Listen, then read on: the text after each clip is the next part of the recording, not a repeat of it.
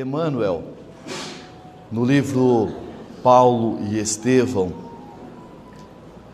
ele conta que Saulo, logo depois de ter sido beneficiado pela envolvência amorosa de Ananias e conhecer as primeiras anotações de Levi, ele, naquele dias em que ele estava na pensão de Judas, ele fez questão de que naquele final de semana ele fosse à sinagoga falar sobre Jesus, dando o seu testemunho da visão na estrada de Damasco.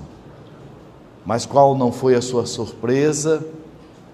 Que foi a sua primeira decepção porque naturalmente toda experiência ela além de ser solitária, ela é única para quem a vive.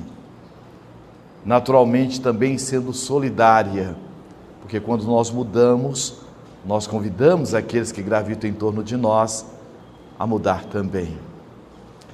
Mas logo depois, ele falando a Ananias, da sua dor moral, de os próprios companheiros, inclusive o maior amigo dele, Sadoc, não o entender. E Ananias o leva a uma casa de uma lavadeira que alugava o seu ambiente para sustento também de um filho com necessidades especiais. E pela primeira vez, Naquele momento, através da dor moral, Saulo começa a refletir agora na mensagem de Jesus. Por que, que ele veio falar para o simples? Por que, que ele veio falar, e ele mesmo colocando sempre, que não veio para somente para os sãos, para os doentes, porque a dor essa carteira, este carteiro, essa mensageira que nos faz refletir.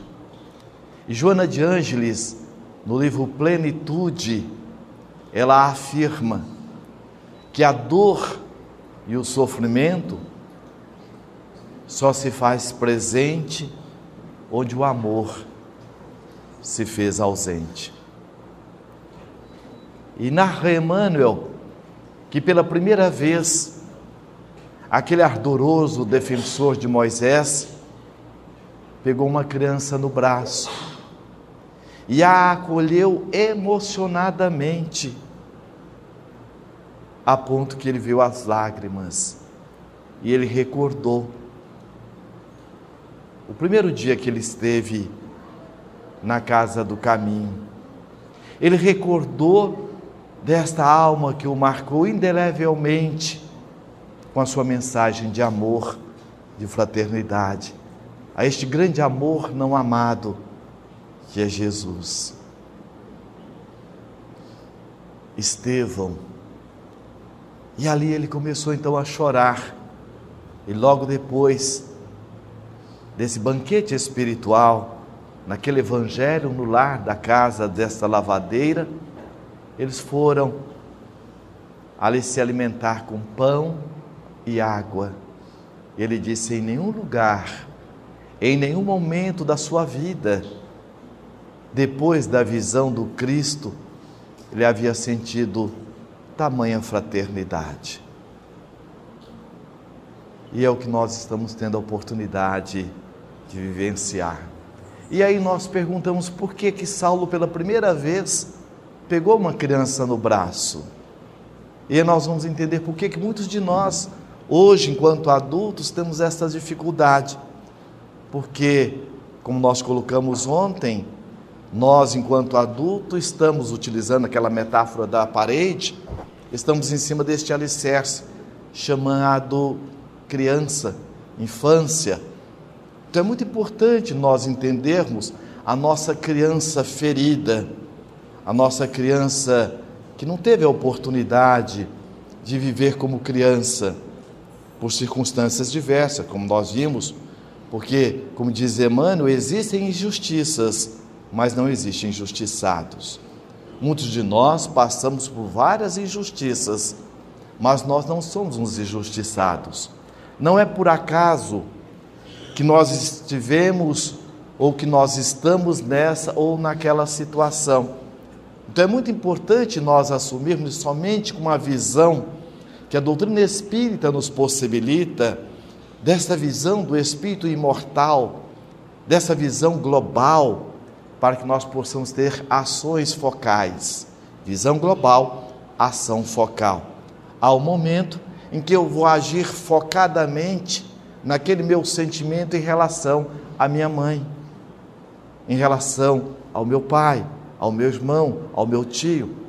E Joana de Anjos, no livro O Despertar do Espírito, ela coloca que aquelas crianças que passamos por momentos em que foram castrados de nós momentaneamente a esperança, a confiança, a entrega, nós trazemos conosco as dificuldades na fase adulta. O que não quer dizer que nós não possamos mudar. E outro dia eu ouvi também, eu gosto muito dos ditos cuiabanos, é, alguém foi e disse assim, gato escaldado com água, com água quente tem medo de água fria. Né? E é verdade. E aí nós vamos ver por que, que às vezes nós temos essa dificuldade de entrega. Dentro dessa visão ampliada que a psicologia transpessoal também nos possibilita, e ampliando com a doutrina espírita, porque a síndrome da criança adotada, da desconfiança, da insegurança, da não entrega. Quando nós estamos dentro do útero materno, nós estamos percebendo e recebendo as primeiras informações. Nós estamos nos moldando àquela etapa reencarnatória que nós vamos vivenciar. E o primeiro médium do espírito reencarnante são as nossas mães. Então, muitos de nós passamos as nossas impressões no período gestacional, como também recebemos dessas almas abnegadas os esforços delas também nos receber. Porque em espírito, todas essas mães são consultadas, com raras exceções, porque nós somos filhos do amor. O amor é brando, o amor é sereno, o amor é acolhedor. Então, elas e eles, as nossas mães, os nossos pais, nos aceitaram. Agora, a construção da aceitação é uma caminhada, permeada também de insegurança, de medo. Muitas mães, num primeiro momento, às vezes pensaram em aborto, muitas vezes até tentaram o aborto, e trazem consigo algumas dificuldades, porque é essa dificuldade que nós temos de estar misturando a pessoa, o ser espiritual que nós somos, o diamante de Deus que nós somos, com as nossas atitudes. E é muito importante nós buscarmos ver a intenção positiva da nossa ação. Porque todos nós fomos criados para a felicidade. Na neurolinguística diz que toda a ação tem uma intenção positiva para quem pratica a ação. Então a intenção no nascedouro, ela é positiva. Então vamos comparar a intenção como se fosse uma fonte de água, uma mina. Quando ela nasce, a água é límpida, é cristalina. Mas no momento em que ela nasce, ela se mistura ao poço. E aí nós vamos ver o poço das segundas intenções, como disse Joana e nosso benfeitor Honório, no amor terapêutico porque se mistura ao poço das nossas segundas intenções, das nossas crenças limitadoras, como nós usamos ontem a metáfora de Leonardo Boff, da águia e da galinha. Às vezes, quando nasce, nasce com sentimento de águia, mas de repente se mistura as crenças limitadoras de galinha, ou seja, aquelas crenças que eu não dou conta, eu não posso, eu não consigo. Então, muitas vezes, o que a mãe queria não era assassinar a criança. Ela queria sair daquela situação. E, naturalmente, por um equívoco, buscou um caminho inadequado. Então, nós vamos estar agora fazendo uma recordação, mais ou menos do que nós falamos ontem, para que nós possamos refletir. Nós vamos passar é, sem adentrar um pouco mais nas questões que nós vamos ver agora, no primeiro momento, porque nós vamos nos ater às questões familiares. Então, em síntese, o que, que nós vimos ontem? Primeiro, que nós fomos criados por Deus para nós mesmos, porque Deus, sendo onipresente, onipotente, ou seja, Deus tem tudo, não tem falta de nada. Então, nós fomos criados como sendo o presente de Deus para nós mesmos. E ele então nos colocou no mundo. Então ele disse: Mundo, aqui está meu filho, aqui está minha filha. Então nós também somos um presente amoroso de Deus para o mundo. Mas também, nós também recebemos o mundo como um presente amoroso de Deus para nós. Porque à medida que nós crescemos, nós evoluímos, na questão 115 do Livro dos Espíritos, nós vimos isso, da missão pessoal e da missão transpessoal, nós também colaboramos com o mundo na sua evolução. Nós vimos também que se Deus quisesse que nós não errássemos, não que nós estejamos fadados ao erro, mas Ele não nos permitiria é, nascer com a liberdade. Então, dentro dessa visão espírita, dessa visão proativa da vida, o que é o erro? Uma experiência desafio. À medida que nós treinamos, exercitamos, refletimos em cima daquele nosso erro, no próximo momento em que situação semelhante vier, nós teremos uma ação exitosa. Então, como diz o nosso Espírito também Honório, no livro Vozes Alerta, nós temos a experiência aprendizado e a experiência êxito. E é justamente o que diz Emmanuel, é quando é, o aprendiz aprende a lição, a vida vira folha. Então aí nós vamos entender que o errar ele está para nós, assim como a criança quando cai ou tropeça, o seu cerebelo, essa casa amorosa onde nós moramos, grava aquela situação e naturalmente ela vai ganhar equilíbrio, harmonia a partir dessas experiências. E vimos também que a nossa grande dificuldade em, estarmos desfrutando daquilo que realmente nós já somos é principalmente a dificuldade em estarmos nos aceitando. E aí nós entramos em alguns padrões equivocados, como disse o Espírito Joana de Ângeles, que nesta nossa viagem em busca da evolução, nós também construímos alguns equívocos, equívocos e que naturalmente em virtude da lei de causa e efeito, esses equívocos estarão nos acompanhando para que nós possamos, a partir daí, refletirmos e estarmos mudando. Daí a bênção da reencarnação. Como nós vimos, a semelhança de quando nós erramos a conta de somar, de dividir, o que, que a professora falava?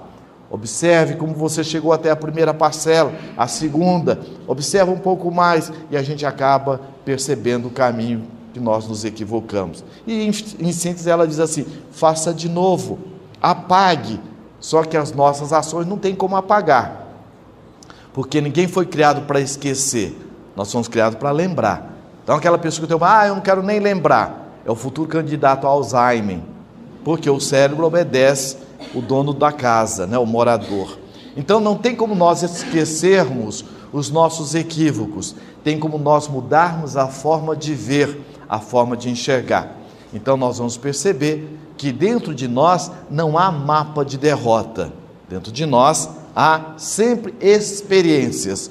E à medida que nós vamos amadurecendo, nós vamos extraindo dessas experiências o nosso aprendizado. E aí nós vimos aqui já agora chegando às nossas reflexões de hoje e fazendo também uma síntese, quais são os maiores obstáculos para a nossa vivência do alto amor. Então nós vimos a questão da culpa, do, da desculpa, da passividade e da reatividade. Então, do culpismo, o desculpismo, a passividade a, e a reatividade. Nós vamos apresentar aqui um gráfico para que nós possamos entender um pouco melhor. Nós vimos aqui a culpa na questão 919 do Livro dos Espíritos, quando o Espírito Santo Agostinho então nos fala: Fazei como eu fazia, passava em revista todas as minhas ações. Passar em revista é diferente de autocrítica, de autocensura, é nós estarmos observando num, numa profunda atitude de quê? São as três atitudes: acolhimento incondicional, para quê?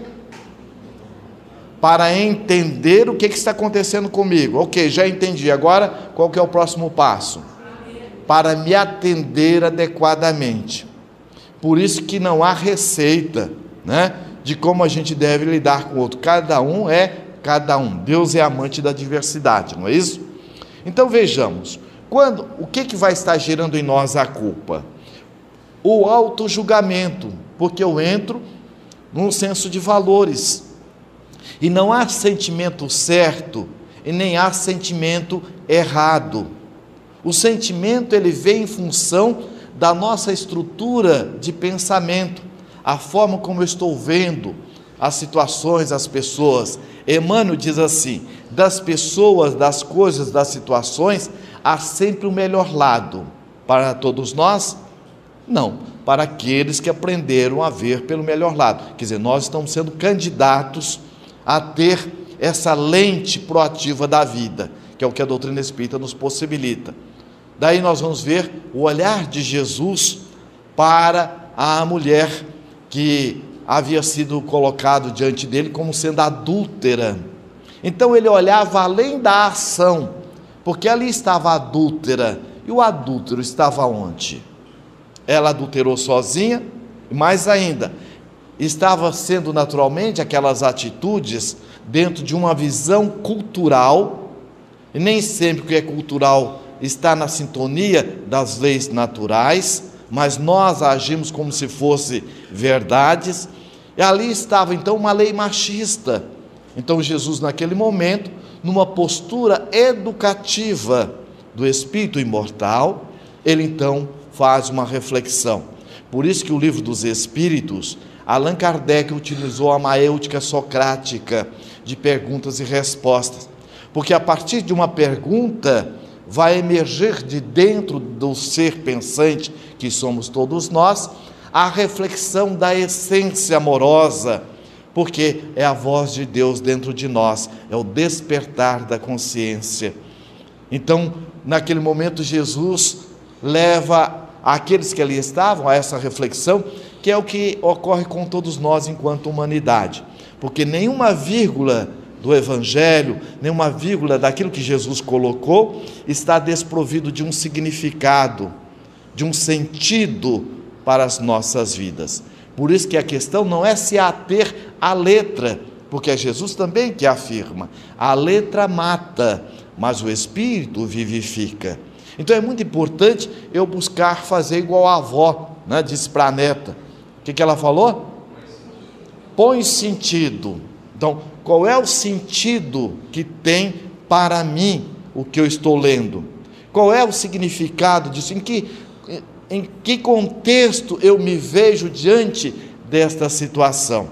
Então Jesus pergunta: aquele que tiver sem nenhum pecado, atire a primeira pedra.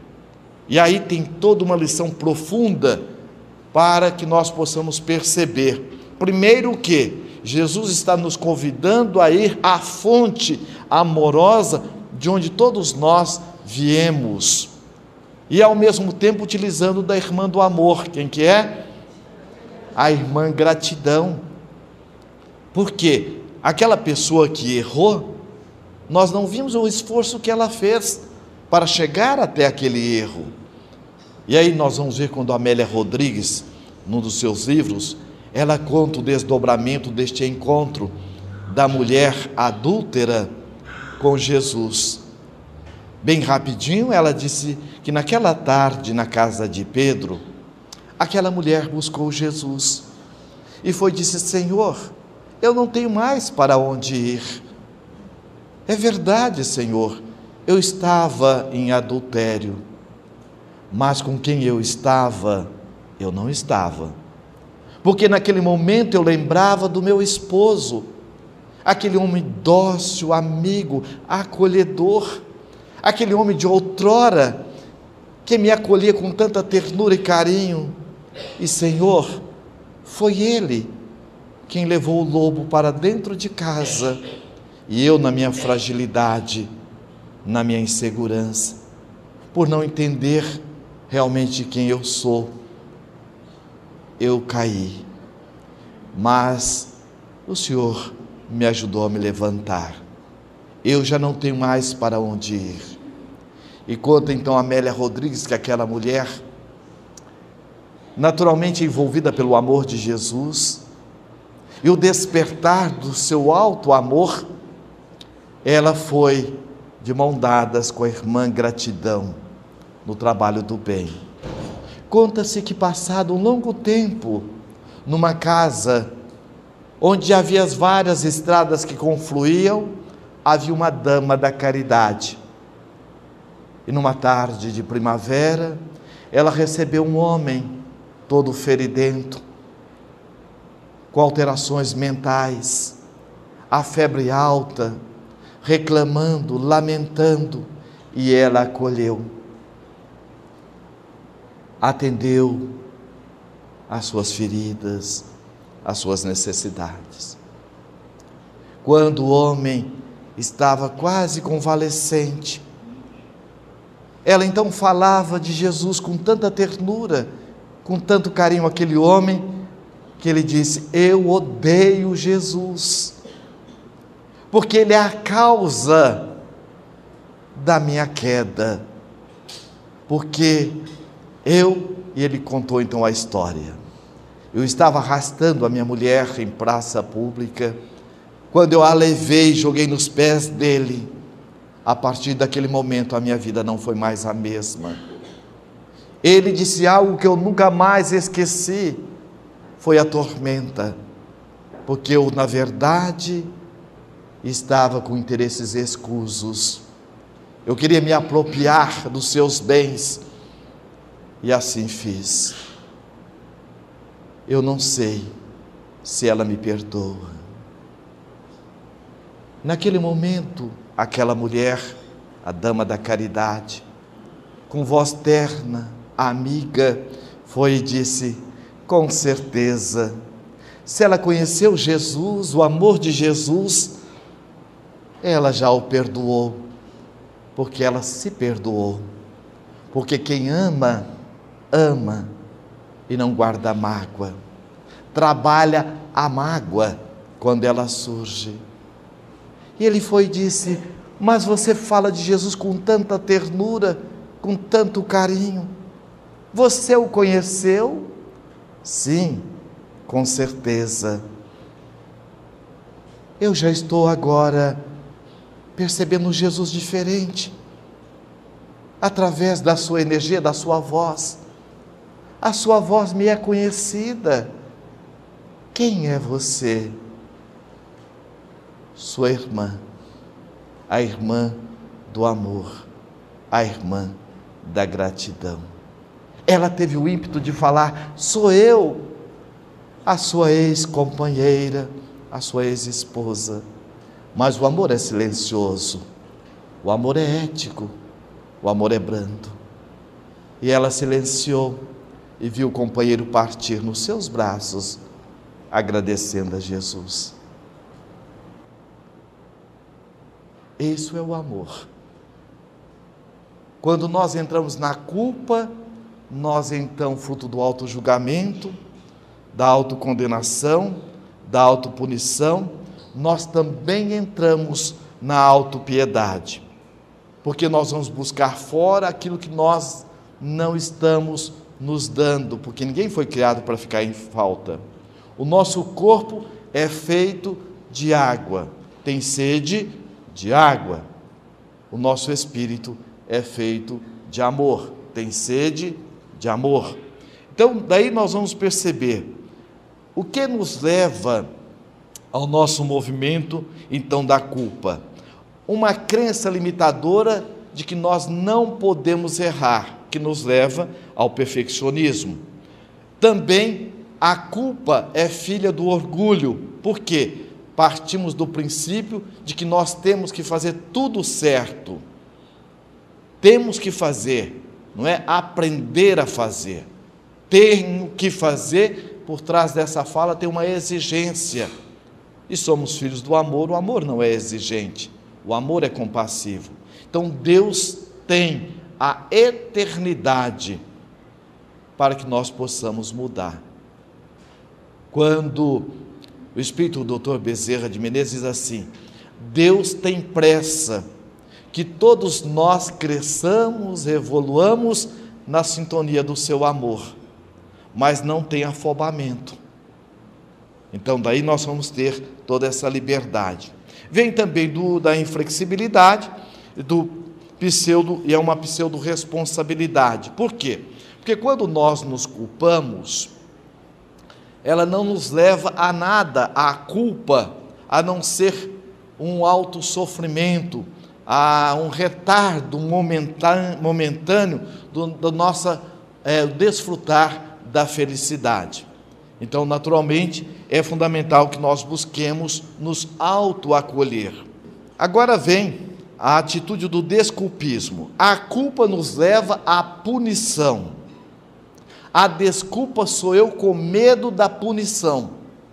Então eu tento fugir daquele movimento autopunitivo. Então eu coloco no outro, nas pessoas, nas situações. É fruto do auto-julgamento, eu vou buscar agora uma auto-justificativa, e é também fruto de uma irresponsabilidade. Por que, que é uma irresponsabilidade? Como nós vimos ontem, nós fomos criados com o determinismo da felicidade. É uma lei e ninguém consegue mudar essa lei. Só que toda lei, ela tem direito e deveres. Todos nós temos direitos da felicidade, mas o nosso dever amoroso, como diz o Espírito Lázaro na mensagem lá do amor, e nosso Honório também na mensagem, é, o amor terapêutico, é a responsabilidade que nós temos para conosco mesmo no desenvolvimento das nossas potencialidades. Então é uma irresponsabilidade porque nós estamos saindo da sintonia da lei de liberdade, da lei de autoaceitação e assim sucessivamente. É uma alienação, nós entramos num padrão da racionalização e no movimento de fuga. E aí nós vamos buscar toda a série do projeto Espiritizar, nosso Alírio vem trabalhando isso aqui com mais profundidade, e é o que nós vimos ontem também. Agora nós vamos perceber o que, que realmente vem a ser, então, a responsabilidade. Se nós fomos criados por amor para o amor, constitui para nós um dever moral, como diz o Espírito Lázaro na mensagem, estarmos trabalhando o nosso autodesenvolvimento. Então, quando eu erro, eu vou estar observando o meu erro, eu me aceito como pessoa. Aceitar não quer dizer que eu concorde com o que eu esteja pensando, que eu concorde com o que eu esteja desejando, com o sentimento que eu estou tendo. Agora, não é por não concordar que eu devo brigar comigo.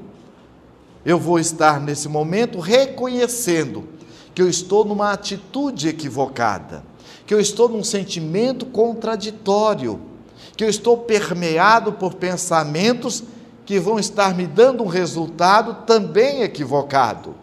Então eu me acolho de forma incondicional naqueles três padrões: acolhimento incondicional, para quê? Entender o que, que, está acontecendo comigo, por que, que eu estou desse jeito, o que, que essa situação está querendo me dizer e como eu posso fazer para mudar. Questão 919 do Livro dos Espíritos, Santo Agostinho nos dá toda essa dica desse jeito. Eu vou estar agora nesse acolhimento incondicional, eu vou buscar estar trabalhando que recursos que eu tenho para poder me ajudar a sair dessa situação. Isso é responsabilidade. Então, autoaceitação não quer dizer que eu vou estar sendo conivente Pelo contrário, isso é responsabilidade. E eu vou estar tendo para comigo um ato de alto amor. O nosso anjo de guarda nos censura. Nosso anjo de guarda nos critica. Nós vamos perceber, conforme Santo São Luís, lá no livro dos médicos, quando ele fala do anjo de guarda, vale a pena nós estarmos buscando estudar, é, quando nos fala das características do anjo de guarda, e ele diz assim: ó, pouco de vós busquem, buscam com intensidade a ajuda dessa alma querida. Veja, antes de nós reencarnarmos, nós também fizemos um contrato com esta alma querida, que tem um papel de um pai amoroso, responsável, acolhedor, estar nos ajudando para que nós possamos também ajudar aqueles que estão à nossa retaguarda. Porque é o que disse Joana diante, nós colocamos ontem. Nós não devemos nos prender àqueles que querem ficar na retaguarda. Porque à nossa frente vão aqueles a quem somos convidados também alcançar.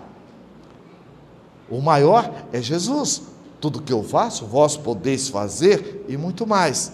E ela ainda diz, Joana de Ângeles, aqueles que ficarem na retaguarda, se desejarem, se quiserem, se colocarem a sua vontade ativa, por sua vez, também nos alcançarão.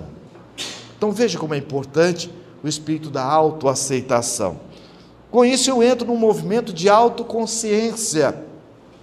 A autoconsciência é quem eu sou para mim, quem eu sou na relação com meu filho, com a minha esposa, no meu trabalho, na casa espírita, na sociedade, e quem eu sou enquanto ser no mundo. Filho de Deus, aprendiz da vida, herdeiro do universo, como diz Joana de Ângeles. E ninguém pode tirar de nós essa condição. Por quê? Porque as leis de Deus são imutáveis. Não tem como nós nos descriarmos. Então eu entro no movimento agora do arrependimento. O que é o arrependimento? Eu vou estar avaliando aquilo que eu fiz. Olha, eu estou agora tendo a oportunidade de fazer diferente. Mas eu sabia, eu tinha maturidade para fazer diferente? Não. Então, o arrependimento é, na verdade, esse movimento de estar agora me oportunizando a mergulhar na situação e estar agora fazendo de forma diferente. Então, eu faço uma autoanálise, eu vou agora aprender com a situação. Olha lá o Emmanuel. Quando o aprendiz aprende a lição, a vida vira folha, lei de causa e efeito. Vem novas lições. Aí vem, eu vou agora agir comigo com responsabilidade e vou buscar agora a reparação. Porque é também da lei que nós busquemos devolver aquilo que nós recebemos enquanto investimento. Daí nós vamos entender quando o Emmanuel vem estar nos convidando no livro Vinha de Luz a essa autorreflexão do devagar, mas sempre. Então eu vou buscar agora, observando, analisando, como diz Allan Kardec, hoje melhor do que ontem e amanhã melhor do que hoje. Então eu vou estar percebendo que eu tenho crescido. Então eu entro nesse movimento da busca do autoacolhimento. Com isso, eu estou permeado pelas irmãs do amor principalmente a irmã humildade, fruto da autoaceitação, e passo agora a me ver como sendo um ser humano, não um ter humano. Um ser humano que faz, que tem, mas dentro desse investimento espiritual como espírito imortal. Com isso, eu vou já estar agora vivendo a felicidade relativa. Podemos já desfrutar da felicidade aqui e agora? Sim, é a felicidade relativa. Foi o que o jornalista perguntou para aquele mendigo que achou os 20 mil reais. No complemento da entrevista, ele disse, você é um homem feliz? Ele foi e disse, dentro da minha condição, sou feliz. Olha como interessante. Estão dando lição para muitos de nós, não é verdade? Lição de ética, lição de moral, lição de espiritualidade. Quando ele diz: quando o repórter perguntou, mas você devolveu 20 mil reais, que era a solução para você da sua vida? Ele disse, não, o dinheiro não é a solução, ele complementa a solução se a pessoa já possui o movimento da solução dentro de si. Olha como é interessante. Então, isso realmente vem estar nos ajudando a viver no aqui e agora com muito amor. Nós temos três movimentos, é, dois dos quais não agregam valor para nós. Nós temos o da passividade, que esse movimento, de uma postura imatura, e como nós vimos Joana de Anjos nos colocando ontem, do livro Amor Imbatível Amor, o ego é fruto da nossa imaturidade é, espiritual, não é? do nosso movimento é, ainda de ignorância, questão 115 do livro dos Espíritos. Na passividade, é aquele movimento que eu desejo algo a alguém para resolver os meus problemas, eu quero soluções mágicas e miraculosas. Aí o que, que acontece? Eu me acomodo. Ou então eu entro no outro padrão, que é o da reatividade. Ó. E também uma atitude matura, egóica. A pessoa revolta, se desespera com os problemas, quer acabar com os problemas, rebelando contra os mesmos problemas. E problema é amigo ou é inimigo? Lembra o que vocês fizeram com a minha empresa ontem? Eu tinha uma empresa, 5 mil funcionários, estava indo à falência. Não foi? Pedi ajuda de vocês como meus consultores. O que vocês me mostraram para eu levantar a empresa? O que eu fiz de certo ou de errado? Então, se eu peguei o que é de errado, analisei, refleti, mergulhei ali maduramente, responsavelmente, o que, que aconteceu com a empresa? Cresceu. E os 5 mil funcionários? Estão felizes para sempre. Então veja, quando se eu pegar a minha empresa pessoal e começar a observar, olha, aqui, ó, eu não tinha maturidade para fazer de forma diferente. Isso vai nos ajudar a sair do padrão da crítica, da censura. Porque o que, que acontece conosco? a nossa mente viciada à crítica, viciada à censura, viciada à lamentação, viciada à queixa. E Joana de Anjos diz assim: olha, toda queixa, toda lamentação ocupa o lugar do pensar responsável. Então eu vou estar agora mergulhando nos meus erros, porque o que, que é o erro? Experiência e aprendizado. Então, erro é sinônimo de quê? de crescimento. Se eu analisar, refletir, eu já vou desfrutar da lição aqui e agora. Porque mesmo que eu não queira, o que eu fiz vai me acompanhar. Então, quanto antes eu me acolher amorosamente, eu vou estar desfrutando já dos resultados exitosos. Portanto, nem acomodação e nem também o que? Reatividade. Então, o fundamental é nem reagir e nem acomodar, é agir. Agir é uma ação proativa. Proatividade é uma palavra da moderna é, administração, e Joana a utiliza, e aí a gente vê como que ela está além do tempo, né, do nosso tempo. E o que quer dizer em síntese o seguinte: a pessoa que sabe quem ela é, e sabe o que ela quer para ela, e sabe também onde ela está e onde ela quer chegar. Isso é proatividade. E ela sabe que de onde ela está e onde ela quer chegar, tem um espaço a ser percorrido, tem um espaço a ser construído. Olha lá a mensagem do Emmanuel: devagar, mas sempre. Não é devagar e sempre. Porque devagar e sempre é sempre devagar. Né? O devagar e sempre, aí a gente vai lembrar lá da nossa história infantil, da tartaruga, do jabuti, né? e ah, o coelho. O coelho foi com toda a força de repente foi descansar. E a tartaruga, devagar, mas sempre. Então, isso que é fundamental. A vida não nos pede, não é quantidade, a vida nos convida à qualidade. Então, a proatividade é essa visão. Uma visão madura, com competência essencial, olha, em sintonia com aquilo que realmente nós somos. Eu vou ter uma atitude de autoaceitação de mim mesmo, a aceitação também das dificuldades, porque o que é da gente não vai para a porta do vizinho, como diz o Espírito André Luiz no livro Sinal Verde. É? O único carteiro que não erra de endereço é do nosso Senhor. Ninguém está passando nada que é dos outros.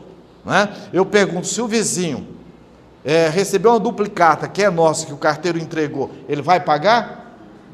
Vai? Se o carteiro entregar a duplicata do vizinho na nossa casa, nós vamos pagar? Também não. Aliás, anunciou o português, diz que o português, o carteiro entregou a duplicata do vizinho na casa dele e foi e pagou. Aí depois perguntou, mas por que você pagou? Porque naquele dia tinha desconto. Né? Então veja, é fundamental que nós tenhamos o quê? A aceitação incondicional. Depois da aceitação incondicional, para quê? Aceitação incondicional para quê? Entender. Aí nós vamos já construir e reconstruir aquele padrão da gaiolinha lá do hamster, da mente viciada. Porque a mente viciada, ela deve ser orientada por quem? Pelo pássaro que está nos altiplanos, que é questão 621 do livro dos Espíritos, onde está escrito a lei de Deus? Na consciência. Então veja, a consciência, como diz Emmanuel, é a voz de Deus dentro de nós. Então a consciência ela tem uma visão global e nos ajudando na nossa mente viciada, no acolhimento dos nossos padrões limitados ou limitadores, para que nós venhamos a mudar. Porque quando nós desenvolvemos esses padrões, nós não tínhamos a noção que estava errado. Agora que nós estamos tendo, por isso que não é censura, é acolhimento. Então, nós vamos estar agora nos acolhendo. Por isso que aceitação e serenidade, frente a um problema, eu vou meditar, olha, três perguntas fundamentais. Por que estou nessa situação? O que, que este problema quer me dizer? Como posso agir para me libertar? Aí a pessoa age, não é isso? Muito bem.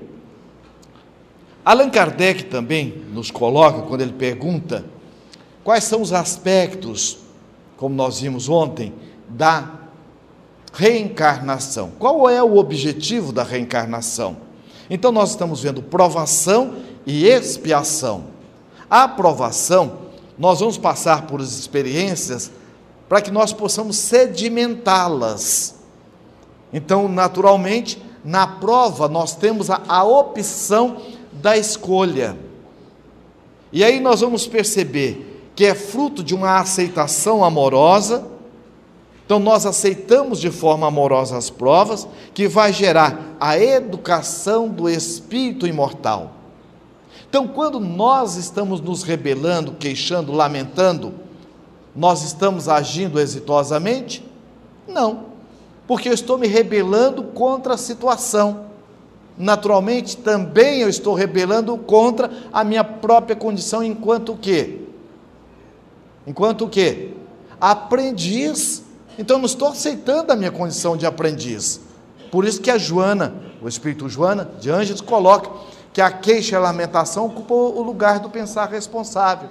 Porque o pensar responsável é eu me acolher com os meus problemas, é eu me aceitar. Trabalhando essas questões com o adolescente, ele fez um gesto e falou assim: então quer dizer que tudo isso é ó. Falei: o que, que é isso? Eu me amar, independente do que eu esteja pensando, querendo. Falei, realmente. Primeira coisa, te ame, acolha você.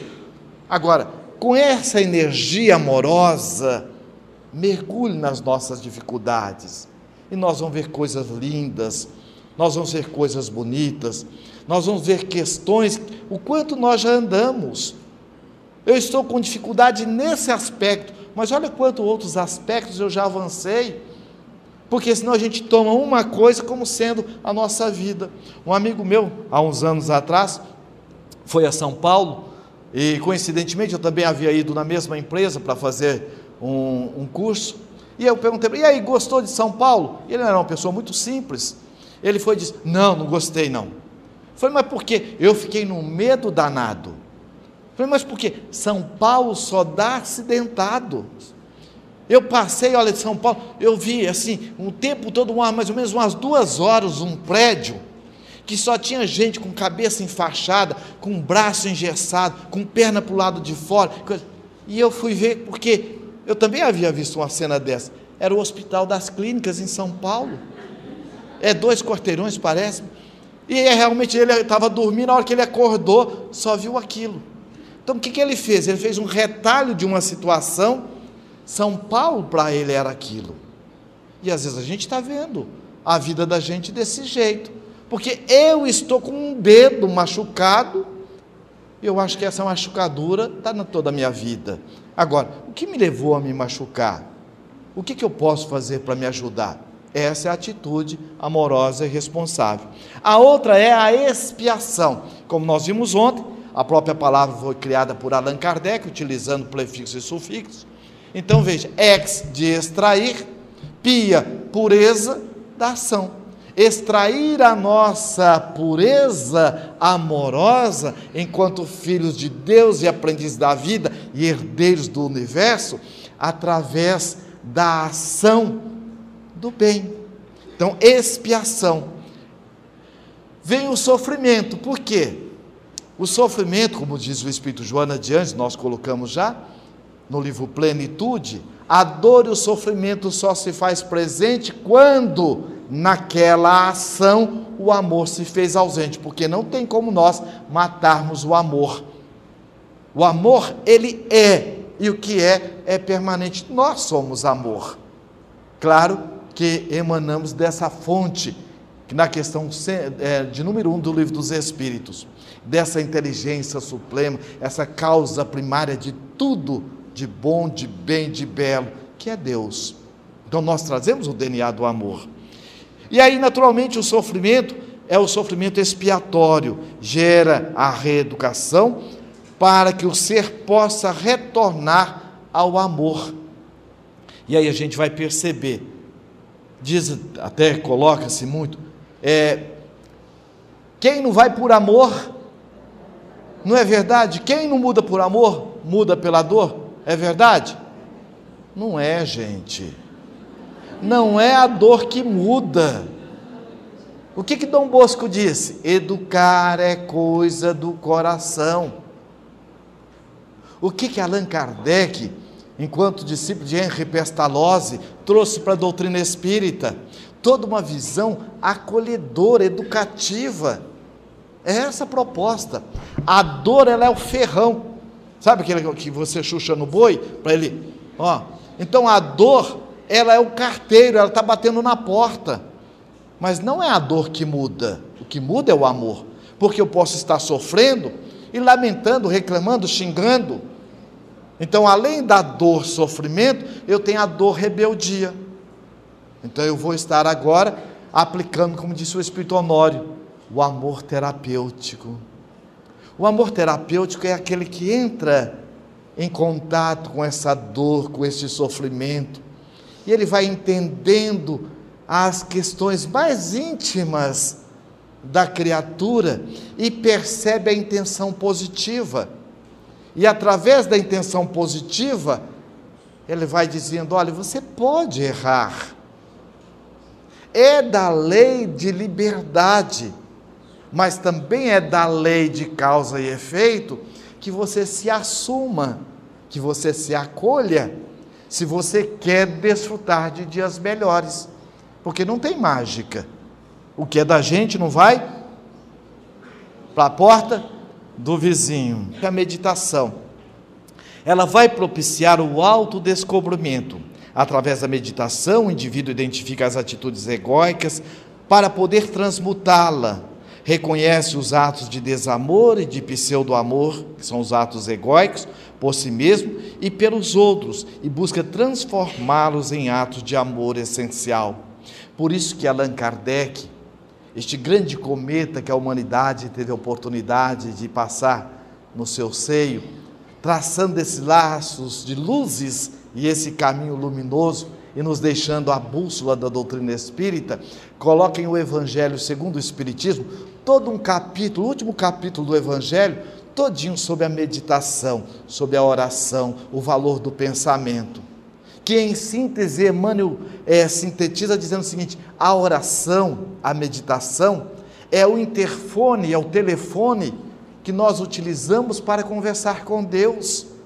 E através dos fios invisíveis do pensamento, Ele nos responde, nos trazendo alento, paz, confiança, nos ajudando a despertar o alto amor. Em síntese, e quem trabalha com adolescente, com jovem, é muito bom, não é? Trabalhando lá na Congemate, falando a respeito da oração, um garoto foi dizer: então a oração é igual ao farol do carro? Vocês entenderam? E nem eu. Aí eu fui perguntar para ele: o que você quer dizer com isso? Ele perguntou: o farol do carro tira o buraco da estrada? Tira? Não, o que, que ele faz? Ilumina, para quê? Para sair do buraco se a pessoa quiser. Porque tem gente que mesmo vendo o buraco quer cair aí. Não tem aquele que diz assim, ó, eu dou um boi para não entrar na briga, mas dou é uma boiada para não sair. Olha aí. Vocês conhecem esse amigo? Então, mesmo a pessoa percebendo, ela às vezes, e aí merece todo o carinho e respeito, nos falta aí a resistência, a têmpera do amor para que nós possamos estar resistindo àquela tentação e desenvolvendo o bem, conforme Allan Kardec pergunta a Santo Agostinho na questão 919. Então, muitas vezes eu tenho as minhas recaídas. Posso recair ou não? Tem, olha, eu tive uma recaída. Eu, eu sempre pergunto: você recaiu de onde? De baixo ou de cima? Só pode recair quem está em cima. Então, o que que você fez para estar em cima? Veja, lembra da professora? Como é que você fez essa conta até chegar à terceira parcela? E a pessoa vai, re... professor, já olha, já sei. Ela nem precisou falar onde estava errado. Daí, ó, conheça-te a ti mesmo. Então nós vamos perceber que a recaída é porque eu estava num patamar melhor. Agora, o que é que eu fiz para estar num patamar melhor? E o que é que eu fiz ou o que é que eu não fiz porque eu estou tão mal desse jeito. Então eu vou buscar ver, ó, passar em revista as nossas ações, atitude de alto amor. Então eu vou ver que eu não fiz mais a minha oração ao levantar, eu não fiz a minha leitura diária, eu não fiz a minha meditação costumeira, porque nesses dias eu estava muito mais no termo fazer no estar do que realmente no ser espiritual que eu sou. Nesses dias eu priorizei mais as questões da superficialidade do que a essência. Agora, o que eu posso fazer para retomar? Fazer o caminho de volta. Então, daí a importância da meditação. E aí nós vamos entender ainda um pouco mais quais são os meios, então, de buscar essa identificação. Então, atos de amor. A partir do autodescobrimento surge a necessidade da prática de atos de amor por si, por si mesmo e pelos outros para com, para com eles poder transmutar as energias egóicas, negativas, em energias amorosas, propiciadoras de harmonia, plenitude e paz. E aí nós vamos perguntar: para quem que a flor produz o perfume? Centrada nela. Mas pela lei de sociedade, pela lei de solidariedade, vem a irmã brisa e pega o perfume da flor e leva à distância. Então, mesmo que eu não queira, o bem que eu faço me faz bem, mas o bem que eu me faço também vai irradiar um bem à minha volta e vai tornar o mundo melhor. Então, o alto amor vai inevitavelmente estar nos levando também ao halo amor. E aí nós vamos entender que, a partir do halo amor, nós também entramos numa conexão cósmica nessa conexão com Deus. Eu e o Pai somos uno, disse Jesus. Por quê? Às vezes nós falamos o seguinte: é, olha, eu estou de mal com Deus. Tudo bem. O duro é quando ele ficar de mal com você. Ouviu outro de um ditado assim, claro que Deus não fica. Porque o sentimento é que de Deus, aliás, Deus é quem nos deu todo o sentimento. Deus é. E aí a gente recorda Allan Kardec. Nós não sabemos o que Deus é na sua intimidade, mas sabemos o que ele não pode deixar de ser. Então, daí nós vamos perceber pensamento, sentimento são atributos do espírito. Então, essa identificação cósmica, nós também a sentimos. Não tem aquele momento mágico na vida da gente que você não tem como explicar? Você está sentindo. Você é. Se você vai explicar, sai do encanto. Porque você vai ter que decodificar.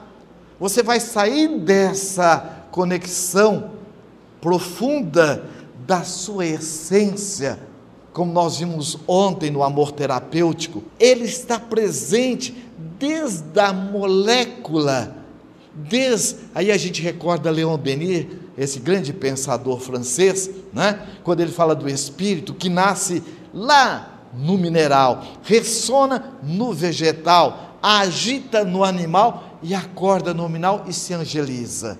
Então, essa coisa mágica que é onde nós vamos perceber a presença de Deus. Quando Allan Kardec fala da dionéia, aquela planta carnívora, que quando a gente bate nela, ela faz aquele movimento, não é um princípio de um sistema nervoso? Então nós vamos ver o amor de Deus presente em todo o universo. E é a identificação cósmica não leva a isso, olha. Tudo no universo vibra amor porque tudo provém da consciência cósmica, da grande luz de amor, fonte criadora do cosmo. Para se conseguir se autodescobrir e transmutar as energias egóicas, é necessário contato consigo mesmo em essência, para que automaticamente a criatura se ligue ao Criador, fonte de todo o amor, de modo que possa se fortificar na busca do amor a si mesma e para os outros. Joana é demais, né, gente? A gente vê como que ela traz essas reflexões com uma profundidade, uma clareza. E nós já estamos em contato com essas reflexões. Tudo para que nós possamos transformar no humus da nossa alma, né? para que possamos, a semelhança da flor, produzir o seu perfume.